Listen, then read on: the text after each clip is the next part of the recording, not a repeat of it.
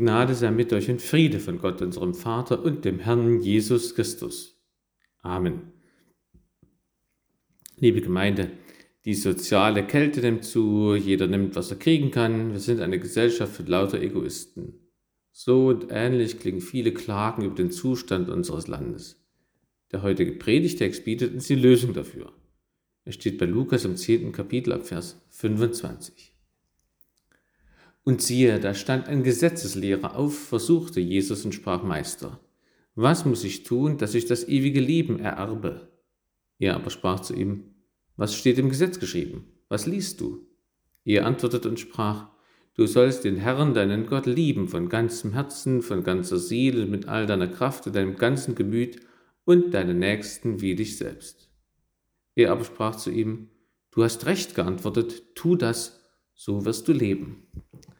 Er aber wollte sich selbst rechtfertigen und sprach zu Jesus, wer ist denn mein Nächster? Da antwortete Jesus und sprach, es war ein Mensch, der ging von Jerusalem hinab nach Jericho und fiel unter die Räuber. Die zogen ihn aus und schlugen ihn und machten sich davon und ließen ihn halbtot liegen. Es traf sich aber, dass ein Priester dieselbe Straße hinabzog, und als er ihn sah, ging er vorüber. Desgleichen auch ein Levit. Als er zu der Stelle kam und ihn sah, ging er vorüber. Ein Samariter aber, der auf der Reise war, kam dahin, und als er ihn sah, jammerte es ihn. Und er ging zu ihm, goss Öl und Wein auf seine Wunden und verband sie ihm, hob ihn auf sein Tier und brachte ihn in eine Herberge und pflegte ihn. Am nächsten Tag zog er zwei Silbergroschen heraus, gab sie dem Wirt und sprach, pflege ihn, und wenn du mir ausgibst, will ich dir's bezahlen, wenn ich wiederkomme. Wer von diesen dreien, meinst du, ist der Nächste geworden dem, der unter die Räuber gefallen war? Er sprach, der die Barmherzigkeit an ihm tat. Da sprach Jesus zu ihm, so geh hin und tu desgleichen. Der Herr segne an uns sein Wort. Amen. Zuerst werde ich einige Erklärungen zu einzelnen Versen geben. Vers 25 Gesetzeslehrer meint einen Kenner des Alten Testamentes des jüdischen Gesetzes. Im Gegensatz zu den Schriftgelehrten waren die Gesetzeslehrer oft Richter. Meister, wörtlich Lehrer, ist die griechische Übersetzung von Rabbi. Es ist Ausdruck der Höflichkeit, kein Anzeichen dafür, dass der Mann ein Jünger Jesu war oder werden wollte. Was muss ich tun, dass ich das ewige Leben ererbe? Das ist eine gute Frage, die wichtigste, die sich jeder Mensch stellen sollte. Und auch die Frageform ist verbildlich. Er fragt, was muss ich tun? Damit flüchtet er sich nicht in Allgemeinplätze. Diese gute Frage ist seine Frage, aber nicht sein Interesse. Sein Interesse ist es, Jesus auf die Probe zu stellen. Er führte Jesus in Versuchung, wie Satan in der Wüste. Da steht dasselbe Wort. Wie selbstverständlich geht der Gesetzeslehrer davon aus, dass man etwas tun muss, um in den Himmel zu kommen. Das Wort ererben erinnert an die Aufteilung des Landes Kanaan an die israelitischen Stämme. Jahwe gab es ihnen als Erbpacht. So erhalten wir Christen erblichen Anteil an den himmlischen Gefilden durch Jesu Christi Blut. Vers 26. Mit Gesetz ist wieder das gesamte Alte Testament gemeint. Jesus verweist unmittelbar auf die Bibel. Sie ist die einzige Quelle, aus der seine Frage beantwortet werden kann. Sola Scriptura.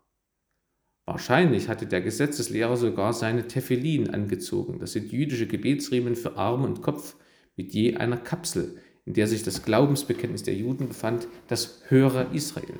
Und das ist genau die Bibelstelle, die er später zitiert. Deshalb könnte man etwas flapsig übersetzen, siehst du den Wald vor lauter Bäumen nicht, fass dich an deine eigene Nase, an deine Tefillin, dort steht es doch. Die zweite Frage heißt wörtlich, wie liest du oder wie liest du vor? Das kann entweder bedeuten, wie interpretierst du die Bibelstelle für dich und deine Schüler oder wie zitierst du sie täglich beim Gebet oder beim Lehrvortrag. Jesus macht es göttlich genial, dass sie den Versucher selbst den Bibeltext sagen lässt. Außerdem dreht Jesus damit die Fragesituation um. Nun muss der Fragesteller selbst eine Frage, seine Frage, beantworten.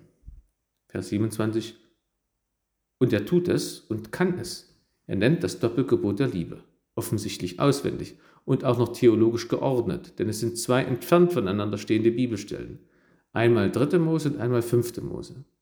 Nicht erst Jesus hat diese beiden Liebesgebote miteinander verbunden. Der Gesetzeslehrer kannte also die Antwort auf seine Frage bereits.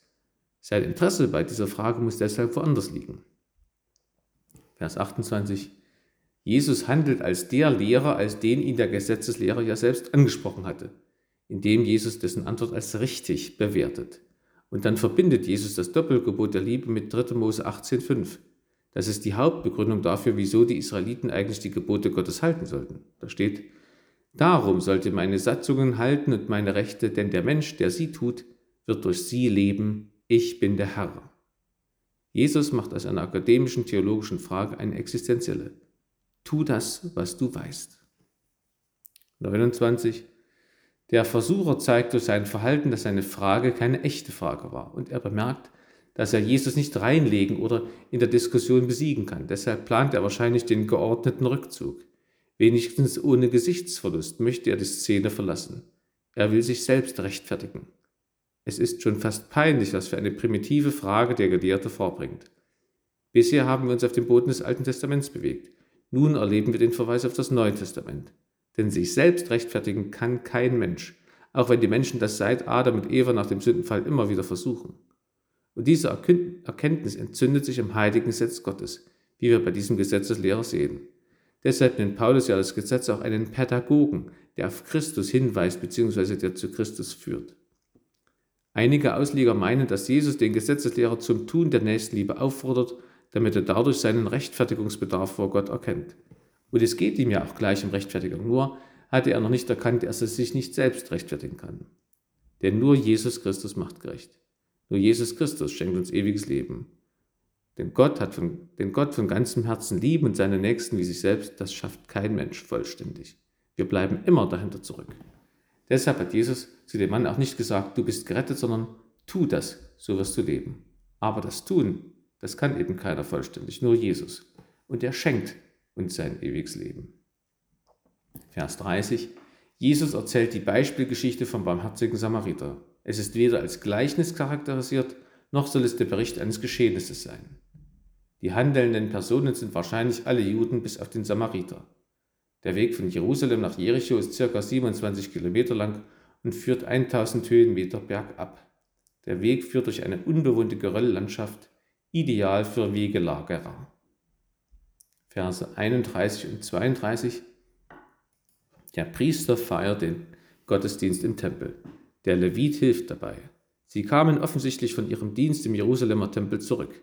Jericho war die zweitgrößte Stadt in Judäa und Wohnort vieler Priester. Sie sehen das Opfer. Sie weichen bewusst aus. Das Wort vorübergehen heißt wörtlich übersetzt an der entgegengesetzten Seite vorübergehen. Sie wechselten sozusagen die Straßenseite. Mögliche Gründe, warum sie nicht halfen, sind, sie waren zu erschöpft, weil sie gerade vom Dienst kamen, oder sie hatten Angst, auch überfallen zu werden von den Räubern, die ihnen mit dem vermeintlichen Opfer eine Falle gestellt hatten, oder Sie waren besorgt, dass sie sich laut Bibel kultisch verunreinigen, falls der Mensch stirbt, oder er ist schon tot, Hilfe zwecklos. Priester und Levit sind damals Vorbildpersonen gewesen.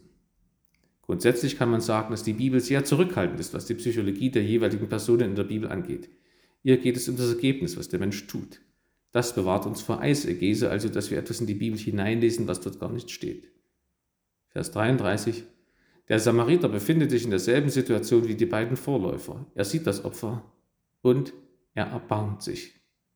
Das Volk der Samariter entstand aus der Vermischung des nordisraelischen Volks mit Syrern und Babyloniern seit dem Jahr 722 vor Christi Geburt. Ihr Gebiet befand sich, grob gesagt, zwischen nördlich von Jerusalem und dem See Genezareth. Ihr Name leitet sich von ihrer Hauptstadt Samaria ab. Rückübersetzungen aus dem Englischen bezeichnen sie meist als Samaritaner. Sie hatten sich einen eigenen Tempel gebaut auf dem Berg Garizim. Es bestand Feindschaft zwischen Juden und Samaritern. Die Samariter hatten den Tempelplatz in Jerusalem einmal mit Totengebeinen kultisch verunreinigt. Bei den Juden war Samariter ein Schimpfwort und es gab das Sprichwort, wer das Brot der Samariter isst, ist wie einer, der Schweinefleisch isst. Der Samariter übte also Feindeslieben. Vielleicht erinnert Jesus auch bewusst an 2. Chronik 28, Verse 9 folgende, wo Samariter auf Geheiß des Propheten Ode die besiegten Juden wieder freiließen, sie sogar mit Essen und Krankenpfleger versorgten und dann nach Jericho brachten. 34. Wein diente der Desinfektion, Öl der Linderung der Wunde. 35. Ein Silberdenar war ein üblicher Tageslohn und reichte für zwei Übernachtungen mit Pflege. Das Vertrauensverhältnis zwischen Wirt und Samariter war sehr gut. Wahrscheinlich war dieser Samariter als ein Handelsreisender gedacht, der öfter dieser Herberge Station machte. Vers 36. Diesen Satz muss man mehrmals lesen. Jesus dreht die Perspektive um, indem er Objekt und Subjekt tauscht. Der Gesetzeslehrer muss sich in die Person des Opfers versetzen und von dort aus überlegen, wer der Nächste ist. Nächste soll man ja lieben wie sich selbst. Ich soll aus Sicht des Opfers, des Nächsten fragen, was Nächstenliebe ist, bedeutet nicht aus meiner Sicht. Vers 37. Der Gesetzeslehrer vermeidet es, den Samariter beim Namen zu nennen. Deshalb die Umschreibung. Jesu Auftrag an ihn betont in der griechischen Satzstellung das Du, wörtlich übersetzt, geh und du tu gleichermaßen. Anders als in Vers 28 fehlt ja die Aussage, dass man dadurch ewiges Leben ererben kann. Soweit die Einzelauslegung. Viele von euch werden die Geschichte kennen. Der barmherzige Samariter hat sogar in eine Redewendung Eingang gefunden und es gibt den Arbeiter-Samariter-Bund. Auch die Aktion Weihnachten im Schuhkarton wird von einer amerikanischen Hilfsorganisation geleitet, die sich Portemonnaie des Samariters nennt, Samaritan's Purse. Da geht es überall ums Helfen. Der erste Teil des Predigtextes vom ewigen Leben und dem Doppelgebot der Liebe ist ein eigenes Thema, das auch am 10. Sonntag nach Trinitatis in der Reihe 1 Predigtext ist. Heute geht es also mehr um die Nächstenliebe. Daher ist es mir wichtig, kurz daran zu erinnern, dass Gottes Liebe nicht in erster Linie und ausschließlich erklärt werden kann mit Nächstenliebe nach dem Motto, ich liebe Gott, indem ich meine Nächsten liebe. Nein, sondern ich liebe Gott, wenn ich Gott liebe, mit meinem ganzen Verstand und Herz und Kraft, mit allem, was ich habe. Wir haben gehört, wie lang das Gebot der Gottesliebe ist. Da klappt das Gebot der Nächstenliebe nur kurz nach. Gottes Liebe besteht darin, dass ich mit Gott in einer liebevollen Beziehung lebe. Das drückt sich aus im gemeinsamen Gespräch zwischen mir und Gott durch Beten und Bibellesen. Gottes Liebe empfange ich in den Sakramenten. Und ich erweise meine Liebe zu Gott darin, dass ich ihm gehorche. Seine Anweisungen, die ich gern befolge, sind zum Beispiel selber immer wieder zu beichten und das Evangelium aller Welt zu verkündigen. Diese Verkündigung ist Nächstenliebe pur. Und dahin gehört dann auch die Nächstenliebe nach dem Vorbild des Samariters. Die Gottesliebe ist Grundlage, Maßstab und Ziel der Nächstenliebe. Denn das Gebot der Nächstenliebe ist gerahmt von der Gottesliebe, die ja vorher genannt wird. Und dann heißt es im Alten Testament vollständig, du sollst deine Nächsten lieb wie dich selbst, ich bin der Herr. Mich erinnert das Gespräch zwischen Jesus und dem Gesetzeslehrer an folgenden Witz.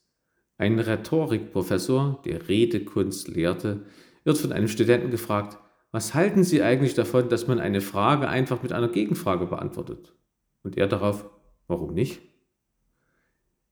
Jesus durchbricht das Framing des Schriftgelehrten mit seiner Gegenfrage. Heute haben wir es als Christen manchmal auch mit Framing zu tun. Framing heißt, dass ein Gespräch nicht frei geführt wird, sondern dass mich mein Gegenüber in einen Gedankenrahmen pressen will, den er unausgesprochen vorgibt.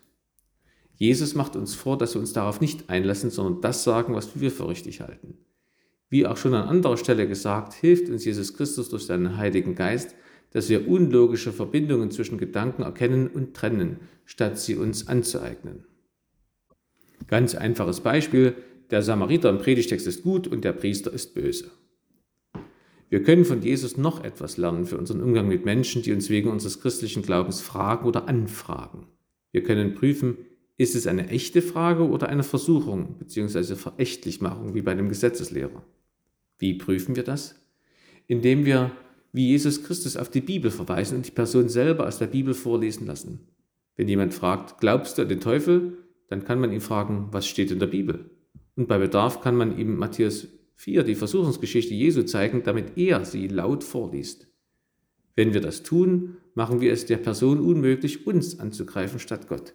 Denn wenn der Person etwas aus der Bibel nicht gefällt, dann muss sich diese Person ja gegen den Autor wenden, gegen Gott. Das tun die meisten Leute aber nicht gerne. Sie suchen lieber bei den Christenschwächen und die finden sich ja bei jedem. Und diese Schwächen nutzen die Versucher dann, um sowohl zu begründen, warum sie nicht an Jesus Christus glauben müssen, können oder wollen, und zum anderen um Jesus Christus selber und uns zu lästern und uns in unserer Liebe zu Jesus Christus unsicher zu machen. Wenn wir nun zum Vorlesen aus der Bibel auffordern, kann es mindestens zwei Reaktionen geben. Entweder der Fragesteller fängt Feuer und begeistert sich für Jesus und möchte sich mit mir noch einmal unterhalten, dann sind wir gefragt zu helfen. Oder er wechselt das Thema oder bricht das Gespräch ab. Dann können wir den Staub von unseren Füßen schütteln. Seine Frage war offensichtlich nicht ernst gemeint. Beim barmherzigen Samariter also geht es um so eine Frage. Wer ist mein Nächster? Die Antwort von Jesus könnte man so zusammenfassen. Gott fordert dich im Nächsten. Er fordert durch den Nächsten deine Tat. Erstens, du weißt es. Zweitens, du bist es. Drittens, Jesus selbst ist es. Zur ersten Aussage, wenn ich Jesus frage, wer ist mein Nächster, dann sagt mir Jesus, du weißt es. Das war bei dem Fragesteller damals bei Jesus auch so. Er wollte es eigentlich gar nicht wissen, sondern er wollte sich mit seiner Frage vor Jesus rechtfertigen. Die Frage war eine Ausflucht. Ausflüchte gibt es bis heute. Der Nächste ist mein Mitmensch. Wie das Wort schon sagt, ist mein Nächster nicht zuerst der hungernde Indio am Amazonas, sondern mein Mitmensch, der mit mir lebt, den ich im Treppenhaus oder auf dem Lindenauer Markt treffe. Meine Familienangehörigen zählen auch zu meinen Nächsten. Eine plumpe Art der Ausflucht ist die, die auch der Priester der Levit im Predigtext anwenden, sie wechseln die Straßenseite und gehen vorbei. Eine raffiniertere Art der Ausflucht ist, dass man sich scheinbar besonders um die Menschen sorgt, denen man offensichtlich gar nicht helfen kann, weil sie so weit weg sind, oder dass man auf die Ursachen deren Not hinweist und sagt, erst wenn die Ausbeutung und Ungerechtigkeit abgeschafft sind, hat meine Hilfe Sinn. Aber weil ich eben nicht viel Geld habe und auch keine politische Macht, kann ich leider gar nichts tun. Das ist hinterhältig und lieblos wie der Schriftgelehrte bei Jesus. Schon der Theologe Karl Barth hat gepredigt, mit Nächstenliebe ist keine allgemeine Fernstenliebe gemeint, sondern die konkrete Zuwendung zu einem Menschen. Es singt sich viel einfacher, seid umschlungen Millionen, weil man das ja sowieso nicht kann, als dass man einem Obdachlosen vor der Nathanael-Kirche ein Brötchen gibt und ihm zuhört. Denn das kann man jeden Tag. Jesus sagt uns heute, du weißt, dass ich dich zur konkreten Liebe zu einem Mitmenschen aufrufe, also tue es. Ein Ausleger beschrieb das so, Übe zuerst Liebe, bevor du über Liebe nachdenkst, denn diskutieren ist immer leichter als praktizieren. Der Gesetzeslehrer im Predigtext ist für uns ein Vorbild mit seinem Bibelwissen. Er weiß die Antwort sofort und auswendig. Und das ist auch logisch, denn man kann Gebote nur dann einhalten, wenn man sie auswendig kennt. Ich kann bei Rot nur dann an der Ampel warten, dass ich ohne in der SDVO nachzulesen weiß, dass das verboten ist. Dasselbe gilt für Gottes Gebote. Könnten wir Jesu Frage so schnell beantworten wie der Gesetzeslehrer? Und speziell die Frage nach dem Himmelreich. Weiß ich, wie ich in den Himmel komme? Und will ich das überhaupt? Wir dürfen annehmen, dass der Gesetzeslehrer das wollte. Sein Problem? Er wollte die Gebote gerne alle erfüllen und damit das ewige Leben erarbeiten, ohne Gnade, sondern durch Werke. Das ist wahrscheinlich auch ein Grund für seine Frage, wer ist denn mein Nächster? Denn mit dieser Frage will er eine Grenze ziehen wo sich sein Aufgabenbereich erstreckt und wo er endet. Damit schränkt er und jeder, der so fragt, sein Aufgabengebiet ein, mit dem bewussten oder unbewussten Ziel, mit der Aufgabe in überschaubarer Zeit bzw. mit kalkulierbarem Aufwand fertig werden zu können. Nach der Art, wie die Lehrlinge den Meister nachmittags fragen, ich bin fertig, kann ich jetzt gehen? Und nach dem Motto, lieber Gott, ich bin fertig, wir sind jetzt quitt. Jesus dagegen sprengt die enge Grenze der Nächsten, die zur damaligen Zeit galten, indem er den Samariter als Vorbild und Nächsten hinstellt. Samariter und Juden waren verfeindet. Der Samariter macht uns vor, Nächstenliebe ist auch Feindesliebe. Also soll ich alle Menschen lieben. Es gibt keine Einschränkung. Und da bin ich auch schon bei der zweiten Aussage von Jesus. Gott fordert dich im Nächsten, du weißt es und du bist es. Du bist dieser Nächste. Ich hatte ja schon unter erstens gesagt, dass wir wissen, dass wir Nächstenliebe üben sollen. Und doch klemmt da immer mal wieder die Säge. Vielleicht liegt es daran, dass ich ein Wort schon hundertmal gehört habe. Es ist mein Gehirn gedrungen, aber nicht in mein Herz. Aber dann beim 101. Mal kriegt das Bibelwort Augen und guckt mich an, kriegt einen Mund und spricht zu mir persönlich, spricht mich an.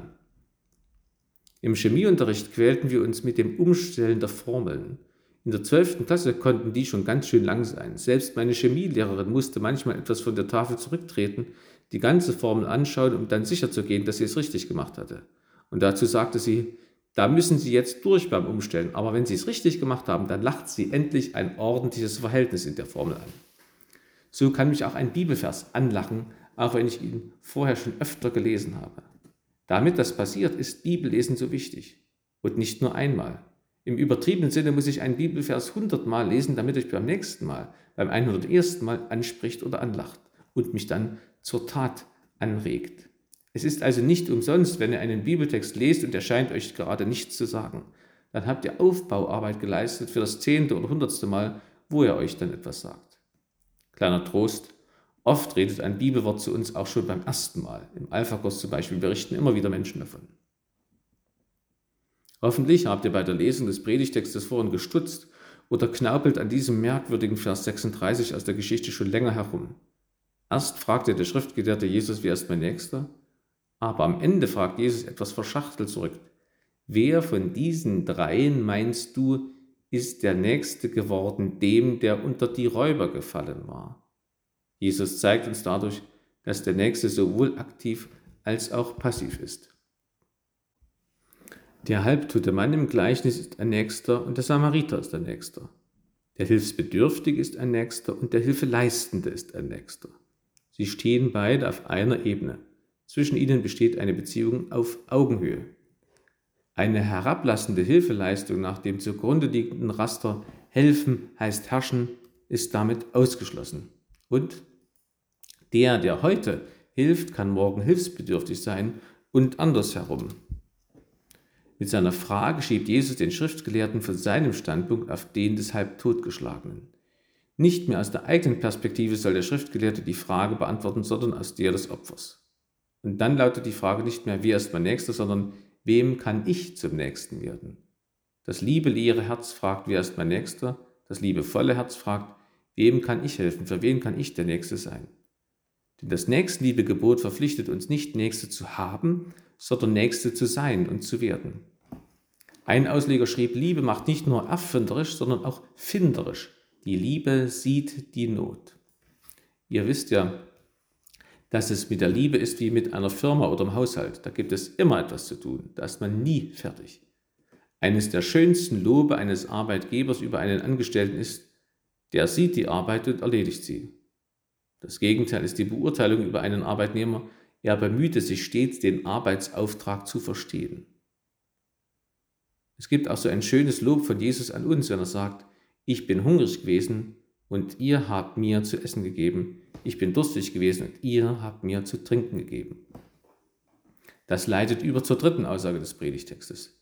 Gott fordert dich im Nächsten. Du weißt es, du bist es. Jesus selbst ist es. Jesus selbst ist mein Nächster. Er sagt ihr, was ihr getan habt, einem von diesen meinen geringsten Brüdern, das habt ihr mir getan. Wir sollen in unseren hilfsbedürftigen Mitmenschen Jesus erkennen und das Liebe zu Jesus diesen Menschen helfen, auch wenn wir ihren Geruch vielleicht nicht angenehm empfinden oder ihr Aussehen. Vielleicht wird unser Herz hilfsbereiter, wenn wir in dem Mann mit dem Stoffbeutel mit Bierflaschen Jesus erkennen, der unsere Hilfe brauchte, oder in der zahnlosen, ungewaschenen Frau. Der heilige Martin hat in dem Bettler nachträglich Jesus erkannt, mit dem er seinen Mantel teilte. Die heilige Elisabeth von Thüringen sah in ihrem Ehebett, in das sie einen kranken Mann gelegt hatte, Jesus liegen. Wenn Jesus die Hilfsbedürftigen seine Brüder nennt, in denen wir ihm selbst dienen, dann ist es auch für uns eine Unterscheidungshilfe. Es kommt nämlich auch vor, dass Christen missbraucht werden sollen von Scheinbettlern. Wenn sich so einer nicht wie Jesus verhält, dann ist er auch nicht einer der gängsten Brüder von Jesus. Wenn man beschimpft oder belogen wird, weil man Essen statt Geld gibt, dann weiß man gleich, das war nicht ein Nächster, wie ihn Jesus uns vorstellt. Von so jemandem brauchen wir uns auch kein schlechtes Gewissen einreden zu lassen. Jesus selbst ist der Nächste, auch für mich. Schon in der frühen Kirche ist der Samariter mit Jesus verglichen worden, der dem von Sünden halbtoten Adam hilft. Priester und Levit repräsentierten, repräsentierten dann die Unfähigkeit des Gesetzes, uns in den Himmel zu retten. Bevor Jesus uns auffordert, Liebe zu üben, stattet er uns aus mit Liebe. Bevor wir aktive Nächste werden, dürfen wir erst als passive Nächste von Jesus Nächstenliebe erfahren. Jesus gibt uns die Kraft, die wir brauchen, um wirklich nächstlieb zu sein. Ohne Jesus wird Nächstenliebe zur Überforderung und zum Burnout oder zur Selbstdarstellung. Das nächste gilt auch für den Innerkirchendienstgebrauch. Mit Jesus habe ich sogar die Freiheit, Nein zu sagen, wenn allzu viele Anfragen und Bitten um Hilfe auf mich einstürmen. Denn Jesus will mich nicht verheizen für die anderen, sondern will nur, dass ich seine Liebe weitergebe. Wie beim barmherzigen Samariter entscheidet der Helfer über Art, Umfang und Dauer seiner Hilfe, nicht das Opfer. Und erst recht nicht ein Zuschauer, der sich zum Richter aufspielt über die Richtigkeit der Hilfe des Helfers. Jesus spricht mit dieser Beispielgeschichte nicht die Quantität meiner Nächstenliebe an, sondern die Qualität meiner Bereitschaft dazu. Ein Ausleger fasst das so zusammen, die Liebe Gottes, die sich in Jesus Christus mir zuwendet, ist Feindesliebe. Jedes Mal, wenn ich an einem Menschen vorübergegangen bin, der mich nötig gehabt hätte, hatte ich den vergessen, der mich selbst gerettet hat. Er ist im Samariter verborgen, aber auch im halb totgeschlagenen, einem seiner geringsten Brüder. Liebe Gemeinde, wir wissen, dass wir Nächstenliebe üben sollen. Und wir wissen auch, wer die uns anbefohlenen Mitmenschen sind. So geh hin und tu desgleichen. Das sagt Jesus, der uns zum Nächsten wird und stark macht zur Nächstenliebe. Die Liebe Gottes zu uns macht uns erst fähig dazu. Und unsere Liebe zu Gott ist Grundlage, Maßstab und Ziel aller Nächstenliebe. Wenn wir das beherzigen, können wir ohne Angst vor Überforderung Nächstenliebe üben nach der goldenen Regel von Jesus. Alles, was du willst, dass dir die Menschen tun sollen, das tue ihnen auch. Amen. Und der Friede Gottes, der höchst als alle Vernunft, der bewahre eure Herzen und Sinne in Christo Jesu. Amen.